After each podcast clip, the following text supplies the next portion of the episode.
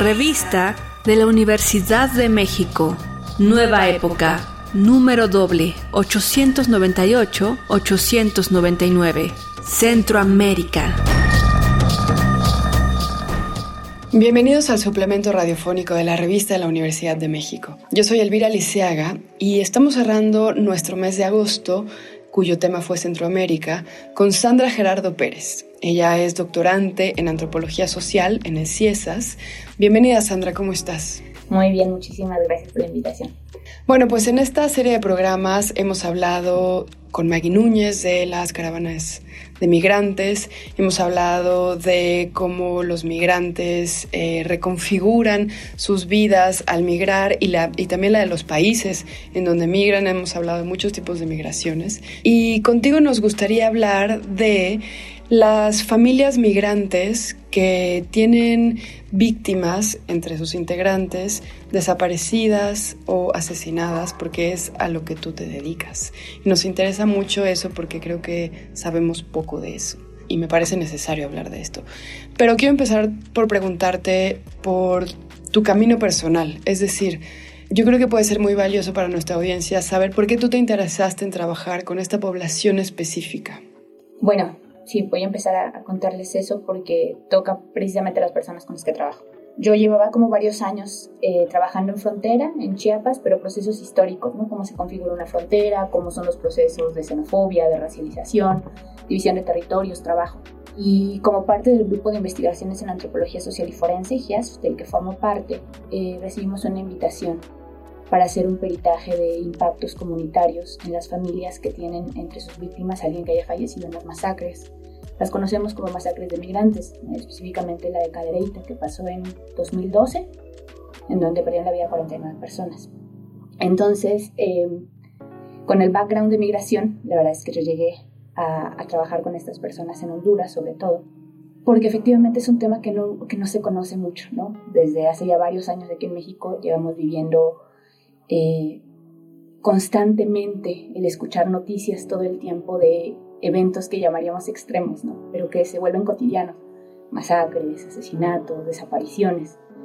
Y entonces, em, pues sinceramente, yo lo vivía también como de, manera, de una manera cotidiana sin prestarle tanta atención. Creo que como muchas y muchos de nuestra generación, eh, la gota que derramó el vaso fue la desaparición de los 43 estudiantes, ¿no? un evento que ya no pudimos no ver nadie de los que vivíamos en este país ni en ninguna parte del mundo.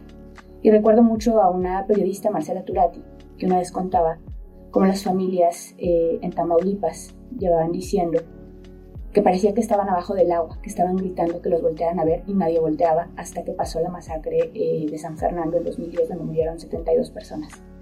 Entonces, eh, bueno, con este grupo de investigación, en el doctorado del CIESAS, con toda esta realidad que vivíamos cotidianamente y mi experiencia como en el sur, pues nada, me, aventé a trabajar en Honduras, la verdad sin, eh, sin tener idea a lo que me estaba eh, enfrentando y sobre todo pensando como en, teniendo el foco en, la violencia.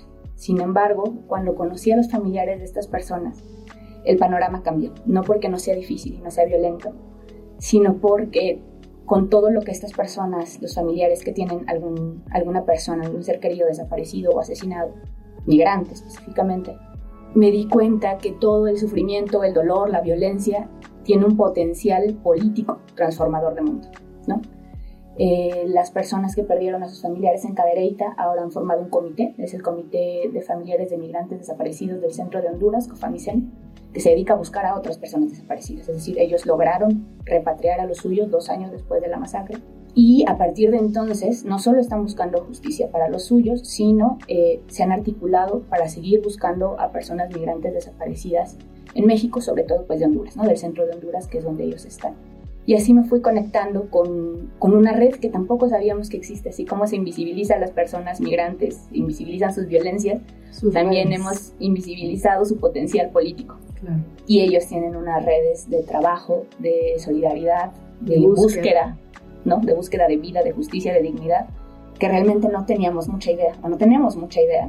Y nada, me fui como conectando y trabajando y eh, de manera muy, muy orgullosa puedo decir que ahora soy parte como de grupos, de colectivos de búsqueda de manera solidaria con Cofamicen eh, y con la Red Regional de Familias Migrantes, que es un colectivo encabezado por Ana Enamorado, que busca a su hijo aquí en México, desaparecido desde 2010, y bueno, que articula a varias madres de todo Centroamérica y, Sudamérica que están buscando a sus hijos. Y así llegué.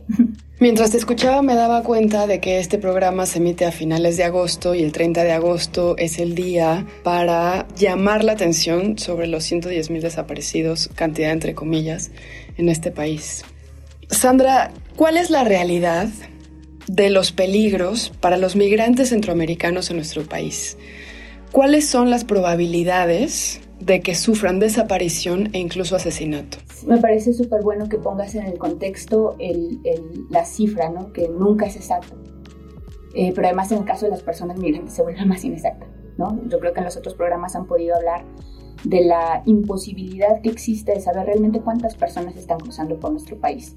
Y si eso le aumenta la imposibilidad de saber en serio cuántas personas están desapareciendo o están siendo víctimas, porque finalmente los números que tomamos en cuenta son los que llegan a ser denunciados, pues es altamente probable que nunca lleguemos a tener certeza de cuántas personas eh, migrantes, y ojo, cuando digo migrantes, ya estoy hablando de una categoría que hemos naturalizado, pero son personas normalmente centroamericanas, o bueno, que hemos, que hemos construido de esa forma, eh, centroamericanas y obligadas a ser irregulares. Nadie es ilegal, son obligadas a ser irregulares y en tanto son obligadas a cruzar de manera clandestina por este país que desde principios de este milenio se ha construido como una frontera vertical, es decir, con un montón de, muros a lo largo del país. Entonces, nada, el país de los ciento, más de 110 mil desaparecidos, no sé cuántas masacres contamos, pues es altamente probable que quien cruce de manera clandestina no solo se tenga que exponer a rutas que están controladas por diferentes actores que podemos ligar al crimen organizado, pero también varios procesos que hemos escuchado, la masacre de Camargo, la masacre de San Fernando y la falta de investigación que existe, nos han llevado a pensar que pues, son también fuerzas estatales legítimas las que participan de todos esos procesos. No es posible saberlo porque también el nivel de impunidad es muy alto. Entonces, hay un riesgo como material cuando cruzan, es decir, en tanto que no quieren pasar por rutas vigiladas, tienen que pasar por rutas clandestinas. Son la desaparición y la masacre es una de las cadenas, ¿no? Es, es, perdón, una violencia dentro de la cadena, es decir, captura, extorsión, secuestro. Pero a mí me gustaría poner el foco como de pronto en lo peligroso que es ser clandestino en un país de desaparecidos. Es decir, es, es un proceso que dificulta el poder buscarles. Y esa es una parte de las violencias que, que se cruzan con los procesos migratorios. Ellos vienen clandestinos, ellos están obligados a desaparecer en el país donde los van a desaparecer, donde los pueden desaparecer, donde son proclives a desaparecer. Desde sus países, para sus familias, los muros que se levantan para buscar a alguien desaparecido aumentan conforme aumentan las fronteras. No estoy diciendo que para una familia mexicana no sea difícil. Tenemos un panorama muy amplio en México, las familias de regiones indígenas, familias urbanas. Es difícil, pero cuando le aumentas la burocracia de varios países, entiendes que es casi imposible encontrar a una persona desaparecida. Y el mejor ejemplo que tenemos es que me parece que en el registro de la Comisión Nacional de Búsqueda, el, Registro Nacional de Búsqueda de Personas Desaparecidas y No Localizadas, hasta hace un año la cifra de personas migrantes desaparecidas no llegaba a las 200. Tan solo los comités de Honduras que cuentan a los que se acercan a ellos son 800. Pero esa cifra ni siquiera se acerca a lo que podemos pensar que en realidad es. Entonces, es un proceso de doble peligro, no sé si llamarle doble, porque no es una cuestión de más, de, cantidad, sino de exponerse a otros peligros a la hora que cruzan, que son clandestinos, obligadamente clandestinos. Pero además, saber de ellos y poder hacerle frente a las violencias que sufren se vuelve más complicado en tanto que sus familias no están en este país. Claro, sí, el rastreo se vuelve imposible. ¿Cuáles son las posibilidades, no solo de encontrarlos, sino de justicia cuando no aparecen? Y esa es, la vuelta de tuerca, ¿no? Esa es la, posibilidad de pensar en esperanza en un mundo donde no pareciera. Y es que eh, a pesar de todas esas trabas, las familias en Centroamérica se han organizado en grupos, ¿no? Les ponía el caso de las familias que perdieron a sus seres queridos en la masacre de Cadereyta, pero desde 1999 existe un comité en Honduras, COFAMIPRO, que empezó a cruzar fronteras, impulsaron la caravana eh, migrante que conocemos, bueno, la caravana de madres migrantes, la que viene a buscar, esa es una manera de búsqueda. Pero las familias se organizan en primera instancia para romper el silencio. Es decir, poder enunciar que alguien que iba en la ruta no ha vuelto y que tal vez esté desaparecido es un proceso largo. Se piensa, bueno, pues total, los migrantes tardan mucho en comunicarse. La alerta que se prende, la sensibilidad incluso de las madres de decir, aquí hay algo mal, sí me llamaba, ¿por qué llevan dos días y no me llaman? Es el primer paso, romper el silencio. Después de ahí empezar a buscar a estos grupos que ya existen de familias que han pasado por esto desde hace 20 años y que con ayuda de organizaciones no gubernamentales algunas, ¿no? Pues han tratado de impulsar que los gobiernos hagan lo que tendrían que hacer sin que se les dijera, ¿no? Y es una buena comunicación entre las cancillerías y el gobierno mexicano. Es muy complicado.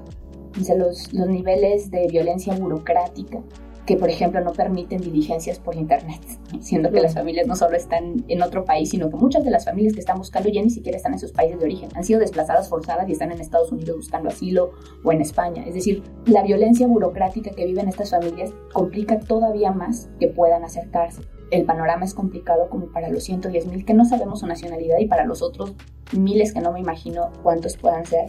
Para el caso de personas migrantes, desde 2000, ay Dios mío, me acuerdo, 14, 15, 17, ahora no lo tengo claro, eh, tenemos la unidad de investigación de delitos para personas migrantes en la Fiscalía General de la República.